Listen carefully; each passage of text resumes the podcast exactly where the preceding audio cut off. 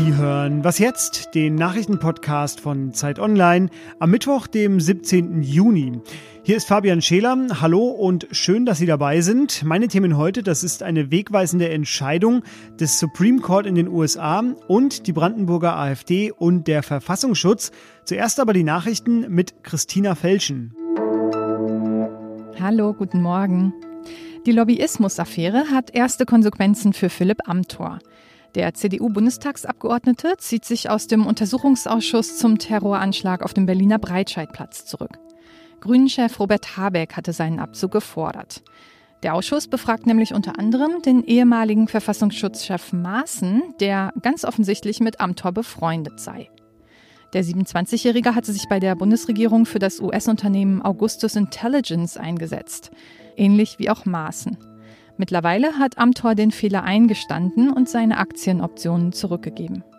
Der FC Bayern München ist zum achten Mal in Folge deutscher Meister geworden und zum 30. Mal insgesamt. Die Bayern gewannen gestern Abend gegen Werder Bremen mit 1 zu 0 durch Robert Lewandowski. Damit sind sie zwei Spieltage vor Saisonschluss nicht mehr von Platz 1 zu verdrängen. Feiern mussten sie dann aber vor leeren Rängen. Apropos, heute entscheidet die UEFA, wohin die letzten Spiele der Champions League und Europa League verlegt werden und darüber, wie es mit der verschobenen Europameisterschaft 2021 weitergeht. Redaktionsschluss für diesen Podcast ist 5 Uhr.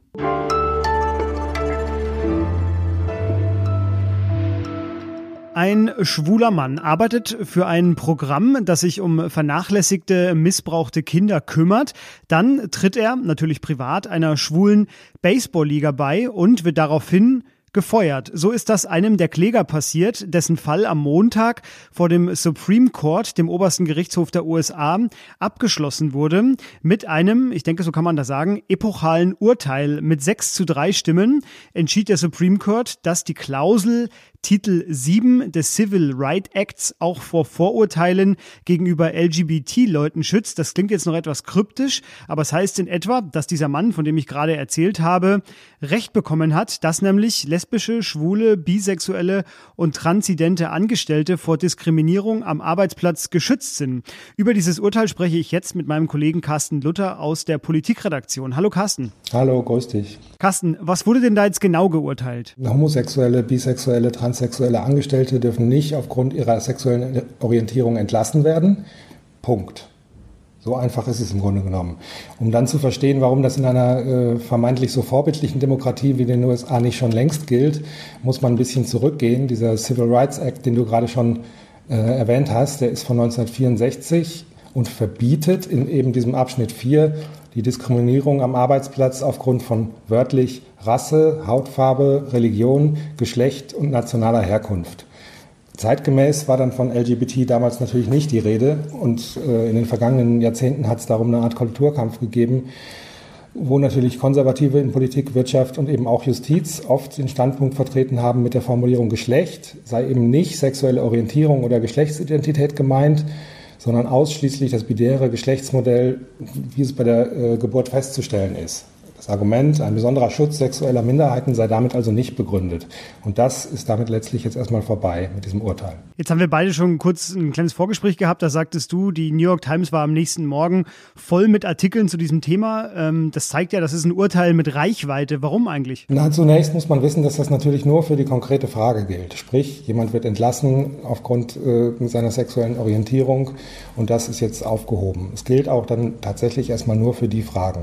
Die andere Seite ist, dass äh, man wissen muss, dass die äh, US-Regierung unter Donald Trump seit einigen Jahren eine relativ, ähm, naja, eben sehr konservative Agenda fährt, was diese Fragen angeht. Ja, da wurden Schutzbestimmungen aus der Zeit von Barack Obama wieder aufgehoben, ähm, der halt einfach das Geschlechtsmodell von Mann, Frau ein bisschen ausgeweitet hat, was bestimmte Bundesregelungen anging. Und nun hieß es plötzlich wieder, das Geschlecht sei männlich oder weiblich, wie von der Biologie bestimmt da ging es um mögliche Diskriminierung im Gesundheitswesen. Eine andere Sache, die Trump kassiert hat, ist äh, die übliche Frage nach den, ähm, nach den Toiletten. Wo gehen transsexuelle Schüler hin. Ja?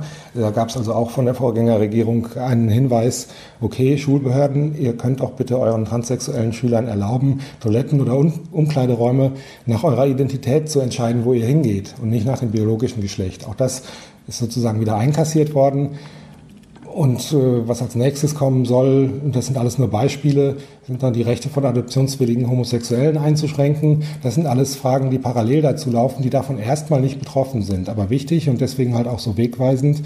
Ähm, die sind damit nicht sofort entschieden, aber vor Gericht sicherlich in dem einen oder anderen Fall viel schwieriger zu verteidigen. Also kann da sozusagen auch durchaus eine Wende kommen. Ganz kurz noch zum Abschluss. Der Supreme Court ist mehrheitlich ähm, konservativ besetzt. Also es gibt äh, fünf von republikanischen Präsidenten ernannte Richter und vier von Demokraten ernannte Richter. Jetzt haben die sich aber trotzdem mehrheitlich eben für diese ja, progressive Entscheidung äh, durchgerungen. Was heißt das denn für Donald Trump, der ja auch zwei der Richter ernannt hat? Na, das eine ist, dass die Entscheidung vielleicht gar nicht so progressiv zu verstehen ist, äh, wie es auf den ersten Blick scheint.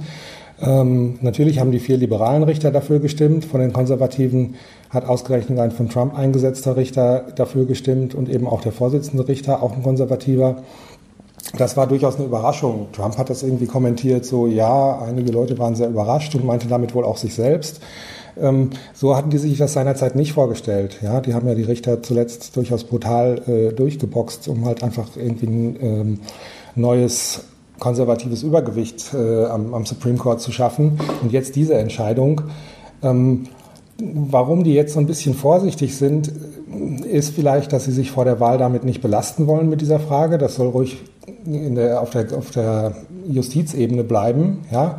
Andererseits sind sehr viele Konservative aus dem religiösen Lager jetzt wahnsinnig sauer und sprechen schon von Verrat am Supreme Court. Da gibt es also sozusagen sehr viel wütende Stimmen dagegen, aber auch ein bisschen Vorsicht und auch ein bisschen, ja, okay, so wie es ausgelegt wurde, ist das völlig in Ordnung. Betrifft ja nur diese eine Frage, das andere machen wir weiter. Eine ausführliche Analyse dazu packe ich Ihnen noch in die Shownotes. Äh, vielen Dank dir, Carsten. Ja, danke dir. Tschüss.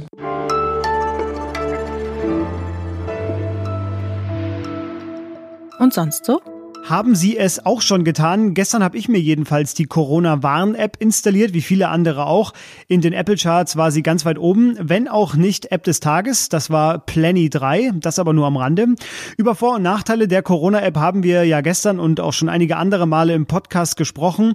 Ich habe mir, eines meiner Guilty Pleasure, auch bei Amazon, äh, meine Top 3 Rezensionen bei Apple rausgesucht. Also, erstens, Macht, was es soll. Fünf von fünf Sternen. Zweitens, jetzt wütender Tonfall. Keine Apple Watch Unterstützung, schon mal was von einer Apple Watch LTE gehört, dann halt nicht. Einer von fünf Sternen. Und drittens, funktioniert, gerade vor dem Aufstehen installiert und auf dem Weg in die Küche keinem Covid-19-Patienten begegnet. Fünf von fünf Sternen. Die Brandenburger AfD ist für den Brandenburger Verfassungsschutz jetzt ein Verdachtsfall und wird deshalb beobachtet. Es ist nach Thüringen der zweite AfD-Landesverband, der damit nun leben muss. Die gesamte AfD ist ja ohnehin ein sogenannter Prüffall. Die Brandenburger AfD vertrete ein ethnozentralistisches Weltbild, was in Wirklichkeit ein biologistisch-rassistisches sei. Das sagte Brandenburgs Verfassungsschutzchef Jörg Müller am Montag. Und das sind, wie ich finde, klare Worte. Doch was heißt das denn für die Partei konkret? Ich spreche jetzt mit Paul Middelhoff. Er schreibt über und spricht regelmäßig mit der AfD und ist Politikredakteur bei der Zeit. Hallo Paul. Hi Fabian. Paul, die Behörde, also der Verfassungsschutz, der darf jetzt nachrichtendienstliche Methoden nutzen, um die AfD zu beobachten. Was genau macht er denn damit jetzt? Dazu gehören unter anderem die Observation von Zielpersonen sowie auch der Einsatz von V-Leuten. Man kann also Leute aus dem Kreis der AfD anwerben und von denen denen Informationen zu ziehen. In besonders schweren Fällen kann man auch die TKÜ, das ist Polizeisprech für Telekommunikationsüberwachung, einleiten und etwa Chats mitlesen oder Telefonate mithören. Es ist allerdings nicht klar, was davon auch wirklich gemacht wird. Das wird sozusagen daraufhin angewendet, was, was nötig ist und wo man sich ein Erkenntnisinteresse äh, und einen Erkenntnisgewinn erhofft. Äh, die AfD nimmt es tatsächlich ziemlich ernst. Bei der entscheidenden Sitzung des Bundesvorstands zum Rauswurf von Andreas Kalbitz etwa Äh, sollen die Handys draußen geblieben sein, um solche Abhörversuche abzuwehren. Jetzt gibt's ja mit Thüringen ein Vorbild, was diese Beobachtung angeht. Äh, was kann man denn da sagen? Schränkt das die AfD ein? Du hast ja gerade schon ein Beispiel genannt. Ähm, oder vielleicht anders gefragt, würde das überhaupt jede Partei einschränken? Also selbst wenn der Verfassungsschutz die Partei überwacht, kann das ja nur einige wenige Protagonisten betreffen, denn der Verfassungsschutz kein Landesamt und auch nicht das Bundesamt hat das Personal für eine flächende Überwachung dieser gesamten Partei oder zum Beispiel des Flügels. Das sollen ja nach Angaben des Verfassungsschutzchefs äh, Haldenwang 7000 Leute sein. Es werden also Protagonisten äh, beobachtet und das bringt vor allen Dingen die Partei politisch in Bedrängnis. Äh, die Auflösung des Flügels durch den Bundesvorstand und der Rauswurf von Andreas Kalbitz sind Reaktionen auf die Beobachtung des Flügels durch das Bundesamt für Verfassungsschutz. Und äh, seitdem steckt die AfD massiv in der Krise, inhaltlich und intern, aber sie rutscht auch in den Umfragen ab. Und das ist eben starkes Indiz dafür, dass die Beobachtung schon massive Auswirkungen auf die Partei hat. Der Brandenburger Verfassungsschutz, der hat auch von einer sogenannten Verflügelung gesprochen. Das ist erstmal ein schönes Wort. Aber er meint eben genau damit, dass der Flügel eben da der dominante ja, Taktgeber war. Ähm, was bekommst du denn gerade mit aus der AfD? In welche Richtung entwickelt sich die Partei gerade? Bei der AfD ist im Moment extrem viel in Bewegung. Es steht das Lager von Bundesvorsitzenden Bundessprecher Jörg Meuthen gegenüber einem Lager, das das Flügelpersonal eher zu schützen versucht. Dazu gehören etwa Alice Weidel und Alexander Gauland. Es kommt jetzt alles auf die Gerichtsentscheidung im Fall Kalbitz an. Der versucht ja vor Gerichten zu erstreiten, dass er wieder in die Partei aufgenommen wird nach seinem Rauswurf. Und kommt er wieder rein, dann wird es ziemlich eng für Jörg Meuthen und dessen Anhänger. Bleibt Kalbitz aber draußen qua Gerichtsentscheid, dann ist das eine Bestätigung für Meuthen. Und die AfD hat natürlich angekündigt, äh, gegen die Entscheidung des Brandenburger Verfassungsschutzes Klage einzureichen, wie sie das bisher gegen alle Entscheidungen des Verfassungsschutzes getan hat. Danke dir, Paul, für diese Einschätzungen. Danke, Fabian. Ausführliche Analysen zur AfD finden Sie wie immer bei uns in den Show Notes. Unsere Mailadresse lautet außerdem wasjetzt.zeit.de für Fragen oder Kritik zur ganzen Sendung. Und das war es auch schon wieder mit dieser Sendung. Später noch das Update, dann wieder mit mir, mit Fabian Scheler, wenn Sie mögen. Bis dahin Ihnen einen angenehmen Sommertag. Tschüss.